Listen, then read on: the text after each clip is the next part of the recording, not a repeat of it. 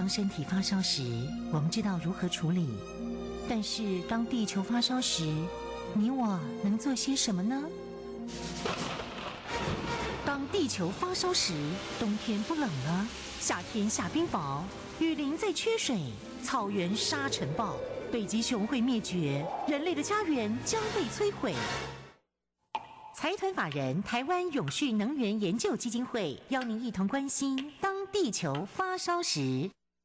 当地球发烧时，与你一起掌握节能减碳、气候变迁最新发展趋势。听众朋友，你好，欢迎您再次收听《当地球发烧时》，我是主持人林尔翔。节目中朋友邀请到的是台湾永续能源就基金会董事长简佑新简董事长，董事长你好。呃，主持人您好，各位听众大家好。今天我们要来谈到的这个话题呢，也是其实很多人都非常非常关心。这一次的新冠肺炎的疫情在全球爆发啊，一直不断的持续到现在，似乎还没有退烧的这个迹象。这个疫情爆发之后呢，其实是世界改变了，世界成了一个新的状况。有一些什么新的现象，我们也请董长来为我们做个分析。嗯，好。这个疫情的状况，其实到今天为止，并没有真正的说看到曙光，说要解决了啊。一方面，这个确诊人数还在不断增加哈，那死亡人数也在增加，特别是在美国啦、巴西的、印度这种大国，这个数字看起来都很吓人。那么疫苗跟这个。它的医药本身到现在为止也没有发展出来，所以看起来是很辛苦了。那么疫情的事情其实跟气候变迁这些都相关，有它类似的状况。我们在气候变迁常常谈到一个问题，叫气候变迁之后最大的问题之一，很可能产生在粮食的问题，而这粮食问题就产生永续的困难啊，有关贫穷跟饥饿的问题。那么这一次的疫情之后，逐渐的你们发现问题就越来越严重，因为在整个生产链啊，食物的生产链上，第一个是断链，啊，第二个就是说不但是断链，而且变成支离破碎啊，所以就是说很多粮食的生产国本身粮食没有办法运出去，那么再加上这段时间中国发生大水洪水啊。非常多的省都市都被淹了，那么这个时候又产生非常大农地的农产品的问题，加上前一阵子我们谈过，就说非洲东北部开始有蝗虫产生，但是蝗虫到现在没有完了，一路飞过来啊，那么飞向亚洲，那么这样蝗虫过来以后，蝗虫过境，我们都晓得粮食就就没有了，啊，所以今年到目前为止看起来。进入一个比较紧张的状况，因为如果这样状况继续再延续下去，那二零二零年到二零二一年，全世界真的会发生很严重的粮荒的问题啊！当然，我们知道粮荒第一个产生问题就是政治的不安定、社会的不安定，那这是非常可怕一件事情。那今天我们先来谈一下说疫情之后了哈，在这个呃。像美国这种国家会产生什么样的问题出来？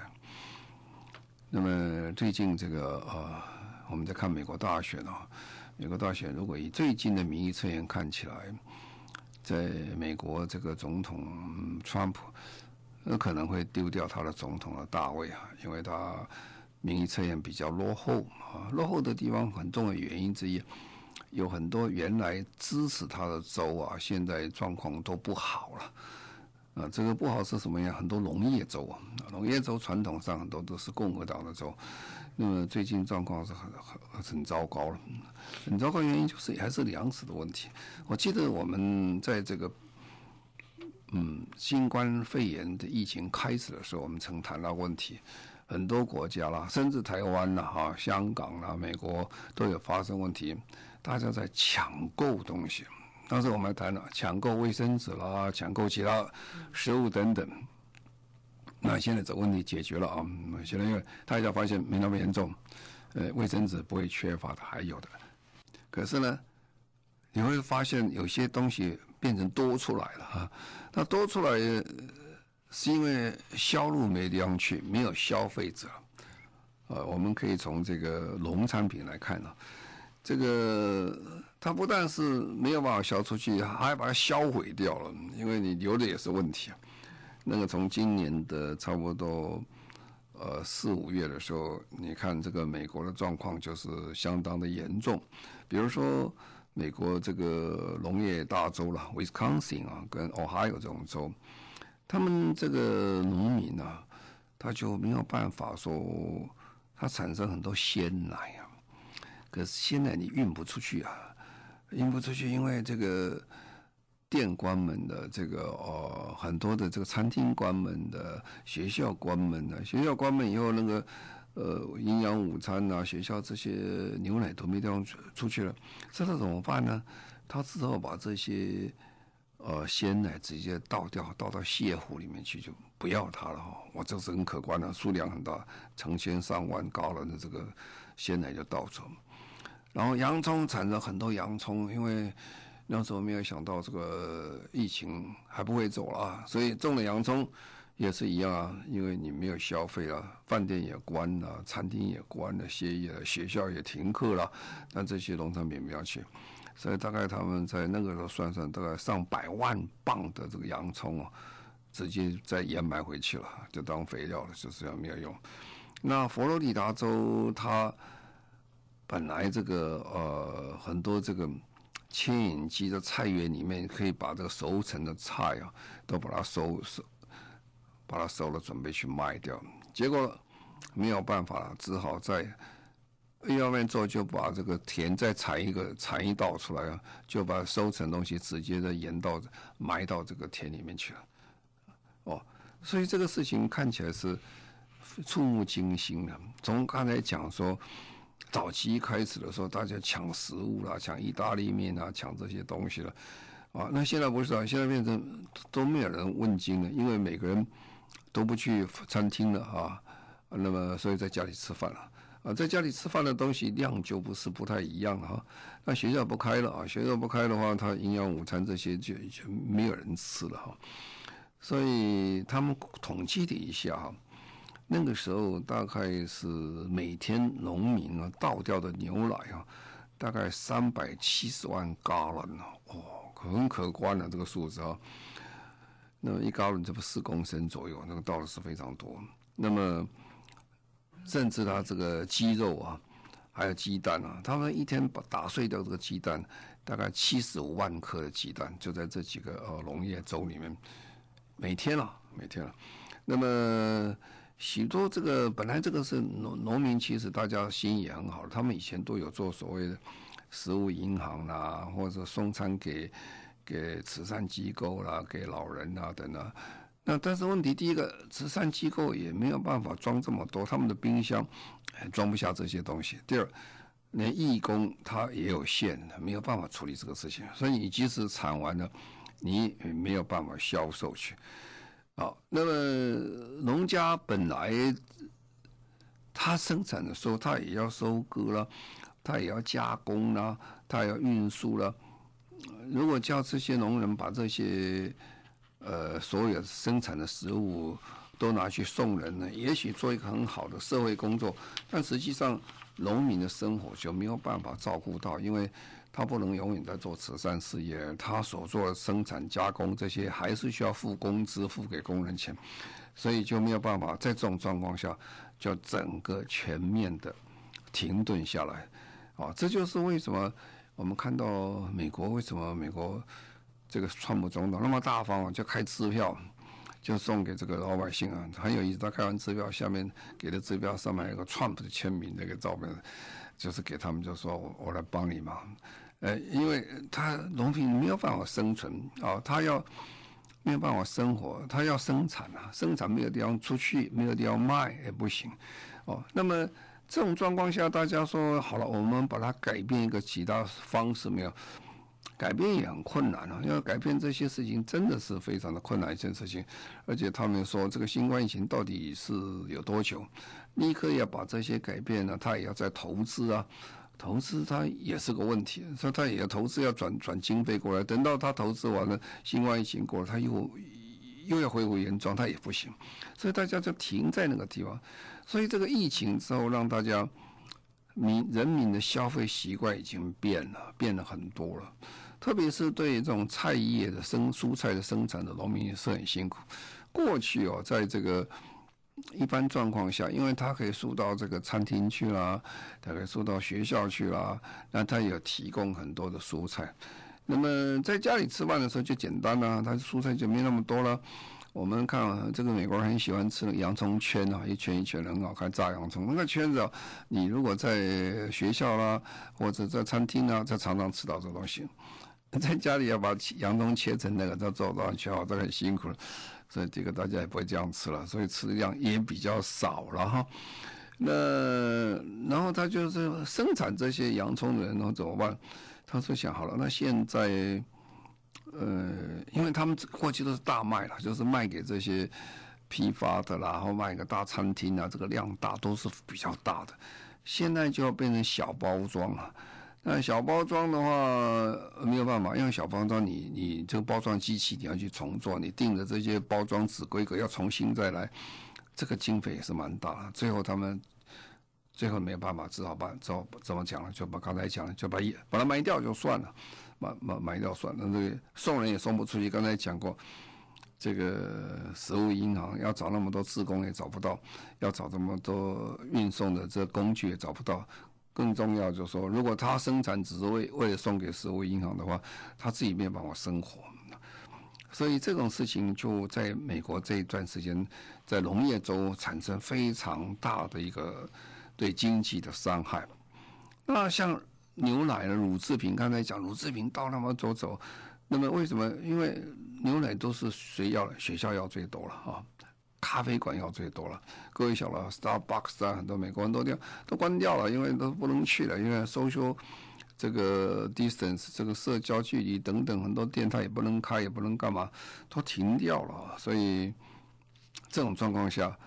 呃，实在很辛苦，而且每年呢，大概是从二三月到五六月，刚好这个是牛奶这个生产的高峰时间呢，所以他们算一下，全美国这段时间，至少有百分之五以上的牛奶是全部倒掉，就是把它直接销毁掉，因为没没有没有地方去啊，没有办法倒，百分之五啊，各位听起来不大，但是想美国那个。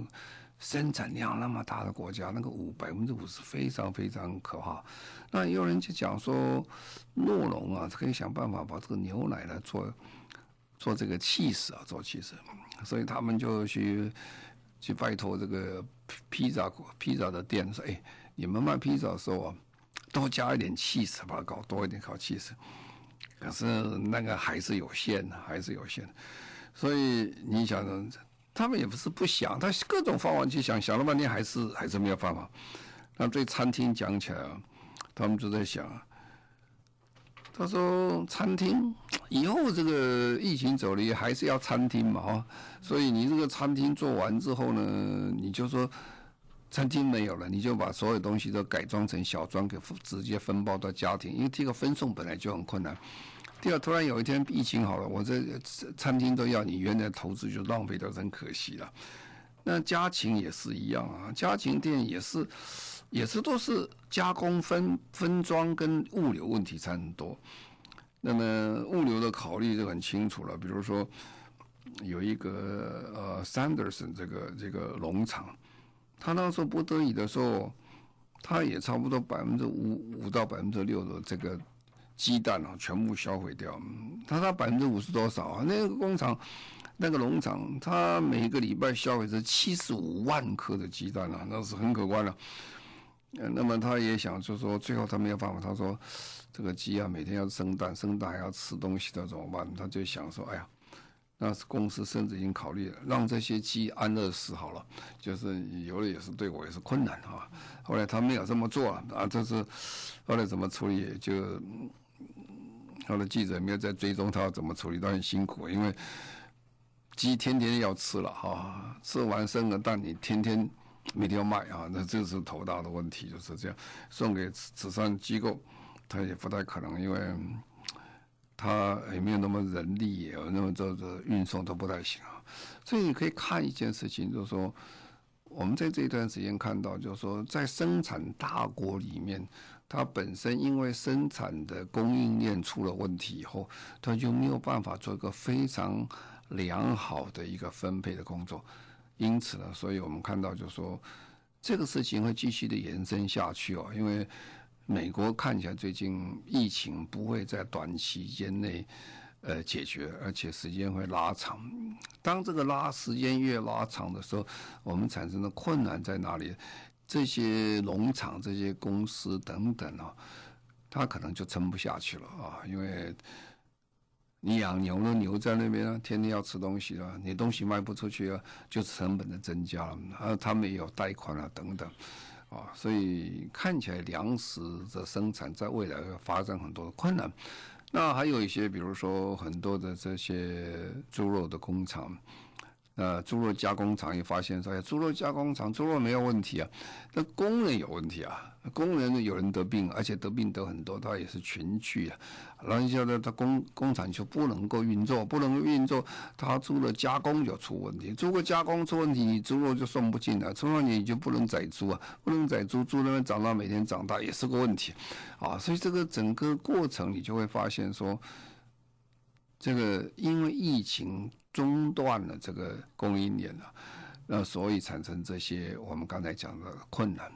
但是反过来又讲了，就是说将来啊，这个疫情过了，过了以后，大家生活会变的。刚才讲过说，你在家里吃饭吃多了，吃吃习惯了，将来你在外面吃，你会不太习惯了哈。然后大家以前认为理所当然的生活方式，因为疫情，你会重新去检讨，哎，过去我们这样到底是对还是不对啊？因为我们要那样做，一样过得很好啊，也没事啊。你现在又改过来，又所以原来到底是好不好？所以现在呃，食品专家们呢，还有这粮食专家们，他们都在研究这个问题啊。更糟糕的就是刚才讲过，呃，今年到目前为止啊，这生产国是这样了，那消费国他也很辛苦了。刚才讲过，生产国像中国这么大一个国家，发生这么大的洪水，那么将来这个粮食几个月以后，大家就会看到原来的粮食慢慢消耗光了，就会有问题。所以今年讲起来，呃，对全世界的粮食供给。是一个不太很理想的一年，那我们要很小心的来看着待未来这个事情怎么发展。好，我们现在稍微休息一下，稍后回来继续进行今天的当地球发烧时。领航标杆企业共创永续置业，TCSA 台湾企业永续奖表扬致力推动环境永续、社会公益及公司治理的绩优企业，陪伴企业创新价值，成为社会大众尊敬及投资机构目光聚焦的对象。二零二零年第十三届台湾企业勇士奖已开放报名，欢迎台湾企业、外商企业、大学及医院角逐勇士发展最高荣耀。详情请上网搜寻 TCSA 台湾企业勇士奖。中广新闻网 News Radio。您现在所收听的节目《中广新闻网》，当地球发烧时，我是主持人林尔祥。节目中朋友邀请到的是台湾永续能源就基金会董事长简佑新简董事长。今天我们在节目当中谈到疫情之后世界的改变，刚刚谈到的是粮食议题。接下来我们看到的另外一个现象是自行车。啊，自行车啊，在气候变迁里面是一个非常热门的题目了哈。那么为什么？因为我们都知道这个，大家不要用化石燃料，是吧？不要话就不开汽车，不开摩托车，或者不开柴油车啊。那所以很多国家就推行这个自行车啊。那过去几年自行车在欧洲的确是发展的非常快，没想到啊，这个新冠疫情突然加速这个脚踏车的发展非常快，而且更快啊。很简单一个事情，我们台湾是世界的自行车生产大国了，特别我们的量当啊没有中国那么多，但是我们品质很好，价钱单价比较高一点，所以它这个整个外销的这个比啊，它的这个量还是蛮多的哈。那这个你可以看啊，最近报上登了我们的什么巨大公司啦、美利达公司啊，几个汽自行车公司哇。经济这个成长的销售成长量增快了很多啊，可以讲是说人家都不好的时候，它特别好。为什么脚踏车变成非常的被需要？为什么呢？因为这都是所谓社交距离的问题。社交距离什么问题呢？因为我们人类在过去这段发展出来都市的化身哦，所以每个都市都做了很多的地下铁啊、地下的捷运系统。那捷运系统我们都知道啊，捷运系统是没有社交距离的。你这个上班的时候是人挤人呐、你可以看到过去从早期的日本说，有人在东京的呃地下铁里面呢，站务员做什么？就是把人推到那个车子里面去啊。哦，那现在这个事情在很多国家都会发生，那根本就没有社交距离啊。所以每个人都知道，这个呃，尤其在西方国家里面啊，那这些人他是不见得大家喜欢戴口罩，呃，他们天生认为戴口罩是不是好事情？要不然就说你是有病的人呐、啊，要不然是你有不同不良的企图了。所以在美国、在欧洲开始要推行口罩的时候，哇，是非常大的阻力啊。所以就有人戴，有人不戴，所以你去做这个。呃，地铁上班他就觉得不安心了，所以干脆了，我不要坐地铁上班，我就骑脚踏车上班，因为我又不开车嘛，所以就坐骑脚踏车上班。所以这个突然之间冒起来了，比如说在法国的时候，五月以后就开始慢慢解封了，哦，那么这个时候你可以看到巴黎街头啊，到处都很多工人啊，工人在干嘛？啊，在这个他们在这个马路上去涂啊，涂什么？涂一个线条，说这个是脚踏车线啊，一个画个自行车一个黄色线，哦，所以有好几公里啊，在巴黎就出现新冠自行车道就开始完成了啊。他那个车道其实并不是说全部盖个新的啦，他就是在原来的车道他画一条线出来，我，这这个是给脚踏车用的，好。那这个很多人就在想，本来这个在巴黎啊，很多人就在想骑脚踏车了哈，但是开始也没有这个动作。但是这次新冠疫情的东西，他就发现说，哇，那社交距离我要保持安全的，所以就开始做这个事情，啊，那骑自行车的都市的推行，当然在欧洲各国都不一样。嗯，我看到里面最呃最热心的，像像丹麦了哈。我们在二零零九年到丹麦开这个联合国气候变化纲要公约会议的时候，我看哇，它呢整个都市里面到处都是计程车道，而那计程车道设计的很好，而且计程车开开的也蛮快的，因为它设计得很好，你这里面开就是就是说很放心嘛，你就没有问题。好，那他就配合了计程呃计呃自行车，加上丹麦在哥本哈根市做了一些简单的捷运系统，没有像我们人那么多，他就解决这个问题。那所以这种这一次因为这样，大家特别关心记者这这个呃自行车问题。那除了社交距离以外，他们现在有这样的这个呃。这个报告啊，这个报告讲是这么说啊，它是空气污染呢、跟新冠疫肺炎的死亡率是有关系。哎，这个就很严重了。这个是是有这个报告出来以后，这是这个你空气污染多的时候，人肺要吸嘛，的肺炎那个，因为空气污染多的时候，你等于增加它困难。它这个研究报告这样出来说。这个有关，所以这大家就更注意这个问题。所以你可以看到法国啦、意大利啦、英国啦，他们都砸了好几亿的欧元资金啊，在做什么东西？就把马路我出来画出来，做个新的这个自行车道。有些当然是新盖的车道了，但那速度比较慢一点。有些就直接就原来的这个行车的路上就画出来，这个啊、给大家骑脚车。那巴黎更进一步了。巴黎对这个电动车的推动是非常快的了。你你可以看巴黎很多街道上面都有自动这个充电站在那边，然后巴黎的这个电动车也蛮多了。所以现在呢巴黎市啊，它更呢，它这样好了，我补助给你，补助什么？补助五百欧元啊，补助五百欧元并不少钱啊。补助五百元干什么事儿？它就是你可以去买。电动自行车啊，所以电动自行车最近也很夯哦。为什么？因为，电动自行车比我们脚脚踏车好一点，就是稍微比较愉快一点。你就是按一下就自己会跑嘛，很方便。那么他甚至补理修理那个车子啊，旧车去修理，他也给你补助。新车刚才讲五百块啊，那么旧车给你补助五十块欧元啊。哎，五十块欧元也是不如小补小补啦，一千多块台币，你把你车修修可以跑啊。所以呢，这个事情之后，你看哦，这个很多的车店前面有大排长龙啊，那大家去家里车子拿去修整理，又可以开又可以用。那么连现在这个就等于 U bike 类似这种东西，在巴黎也很盛行啊，因为大家觉得哎，骑脚踏车上班是很好的 idea，就是这样。那么这样的结果呢，自行车。呃，在巴黎的销售量在增加三倍啊，三倍的，所以这个事情给大家最大概念是什么概念？这个疫情让他觉得我们必须改变我们的生活、我们的工作、我们的交通的方式，就是这样。因为现在每个人都谈这个社交距离，所以社交距离结果，你就都市也容不了那么多小汽车了哈。那么你又不上这个这个啊。呃这个监狱系统，那么脚踏车是一个方法，就是这样。所以我们在应付这种大事的来临的时候，比如说气候变迁呐，比如说疫情的时候，通通我们都会想到问题，就是我们的生活方式是不是要变啊？如果生活方式不变的话，可能的应付方来去比较困难一点，就是这样。那。最清楚了，巴黎啊，因为巴黎是也是很严重的一个城市，受到这个疫新冠疫情的影响啊。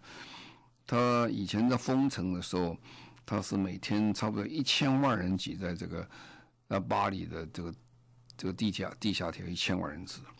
后来啊，他因为呃社交距离关系，他只允许两百万人使用，他整个人数减少。这些限制现在逐渐在松绑了哈，不过在那一段整个没有松绑的过程当中，其实让很多人去思考我的生活方式，我上班的公司方式要怎么改变啊？所以改变了非常的多。好，那这个当然刚才讲上上班的方式，就有人就讲说，那你就是加上班。呃，美国人在家上班的人数比欧洲是多很多了。一方面是美国在这一方面。比较进步一点了，他这所谓的这网络系统比他们还好一点，呃，使用新的设备比欧洲人快一点。不过他欧洲也开始做这个事儿，然后他为了这个这个上班呢，大家不要挤在一起，他就把错开上班时间加强了。以前我们错开时间说啊，大家都八点半要上班，啊，那不必要八点半到九点半了。现在八点半、九点半以后再把它错开，就让大家平均的不要跑那么多人一起出去。那鼓励大家汽车的工程啊，就不要上这个，不要上这个呃地铁啊，然后，大家戴口罩。刚才讲戴口罩在巴黎是大事啊，因为这个欧洲人不太习惯这个呃戴口罩，就是。好，那英国也是这样了。英国看到这个其他几个国家，他他也花了不少钱在做什么东西。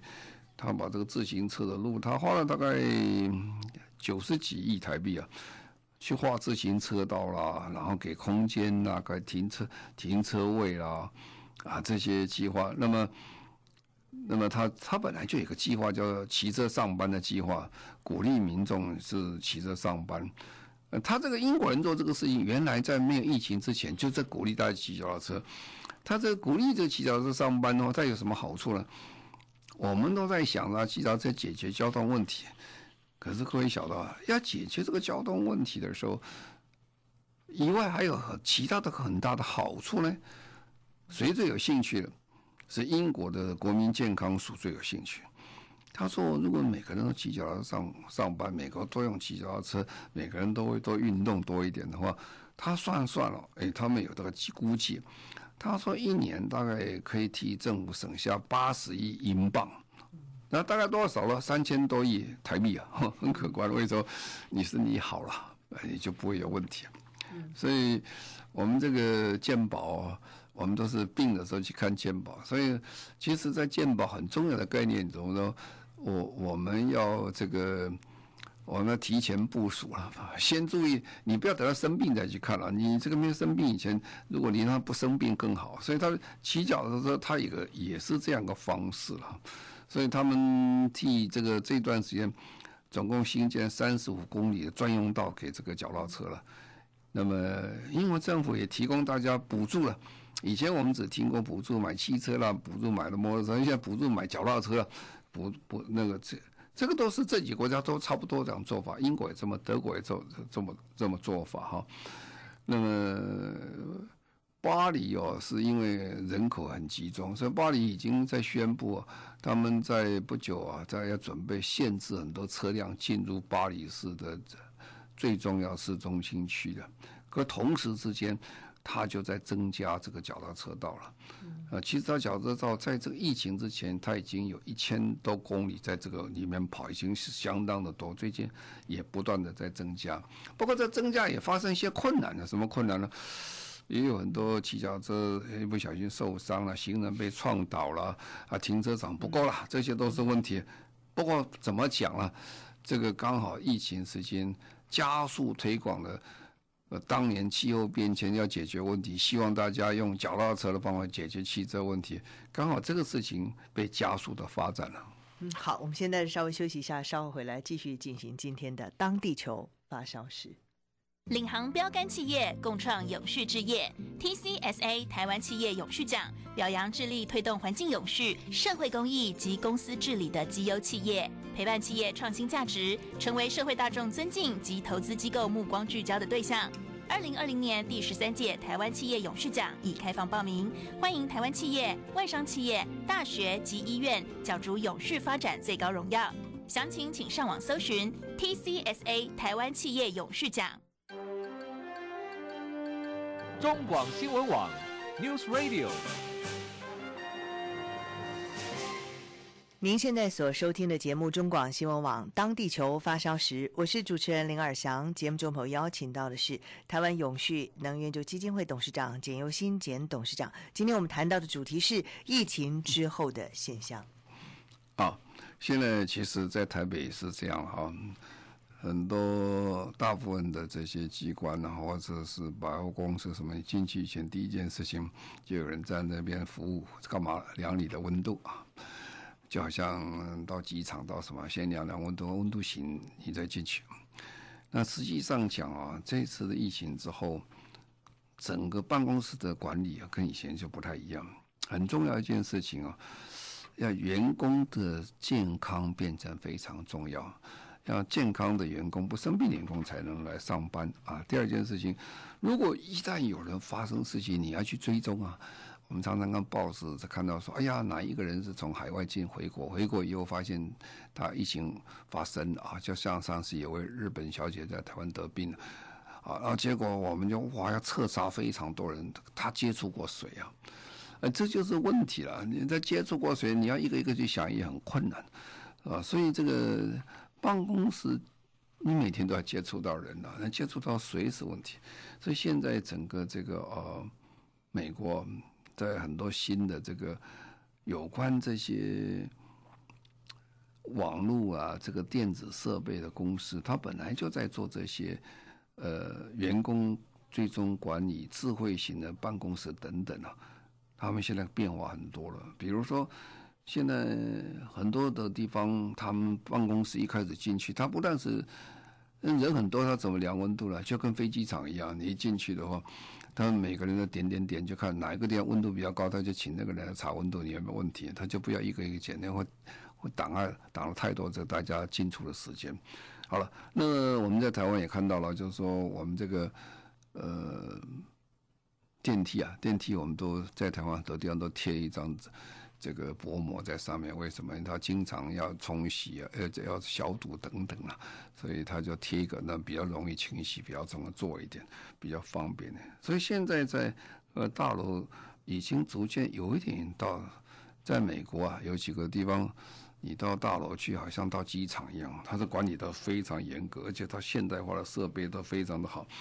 那它有个 APP，你一进去先把 APP 当 download 你的 APP。然后他就看说你是谁，他扫描一下，然后他一进去有温度，量温度，量温度以后会进入你 APP，也存在你 APP，就说哎，你这个人是健康的，没有问题，啊，那又怕你这个这个上电梯的时候被感染到，所以你的。你那个要上哪一层楼，你就存在你的这个手机里面按手机，所以你走到这个电梯门口了，你就进去，进去你也不需要按几楼啊，你到那时候那一楼，他就告诉电梯说啊，我到了这楼，我就自己会下来，哎，怎么方便呢？你就检查这个问题，哦，然后在这分流上去就可以知道，每个人都可以筛检了，说啊，你你是你是什么状况？进入他的楼层以后呢，他也会记录你的这个说，哎，你你跑到哪几个楼层了？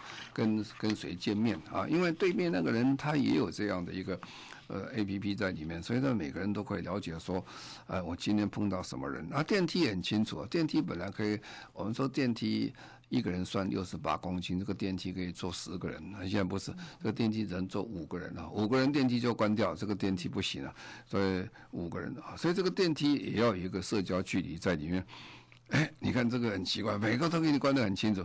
那开会也是一样，进入会场一样的，会场大家分得开得很清楚，都要做。啊，办公室是这样，办公室我们过去，呃，有早期有一段时间大家分隔得很清楚，一人一小格分得非常清楚，后来。这个办公室，美国办公室觉得像空间不好，就空间变大，变成开放式的空间。好了，现在呢，没办法弄那么大开放空间，因为要要社会社交距离嘛，你要缩短，然后中间要把隔板的隔起来啊，就等于有时候我们吃饭了，在台湾还有个亚克力玻璃隔在你边上。啊，不过这样很拘束了，是，但是必须要这样做，啊，然后甚至他很多人就不上班了，他就是你在家里上班，所以办公室突然空很多个办公室位置出来，然后呢，这个家这办公室的家具啊，像沙发什么改成新的布，为什么一天到晚要喷那个消毒水啊？这个一不好，你这个沙发两下就完蛋了，所以就是沙发的布料也开始改变。哇，这个改来改去啊，你会发现，诶，这个办公室跟以前过去是不太一样，管理的方式不一样，内容也不太一样。不过唯一的对美国人讲起来的时候，他们很担心，这样我的一点隐私权都没有了呀，这个变成我通通在你的记录里面，之后很多人对这个也非常的反感啊。不过疫情发生之后，很多事情我们实在想不到会再怎么变化，但实际上真的会变化。非常谢谢我们台湾永续能源基金会董事长简尤新简董事长，谢谢您。谢谢各位，再见。谢谢所有听众朋友您的收听，我们下个星期同时间再会，拜拜。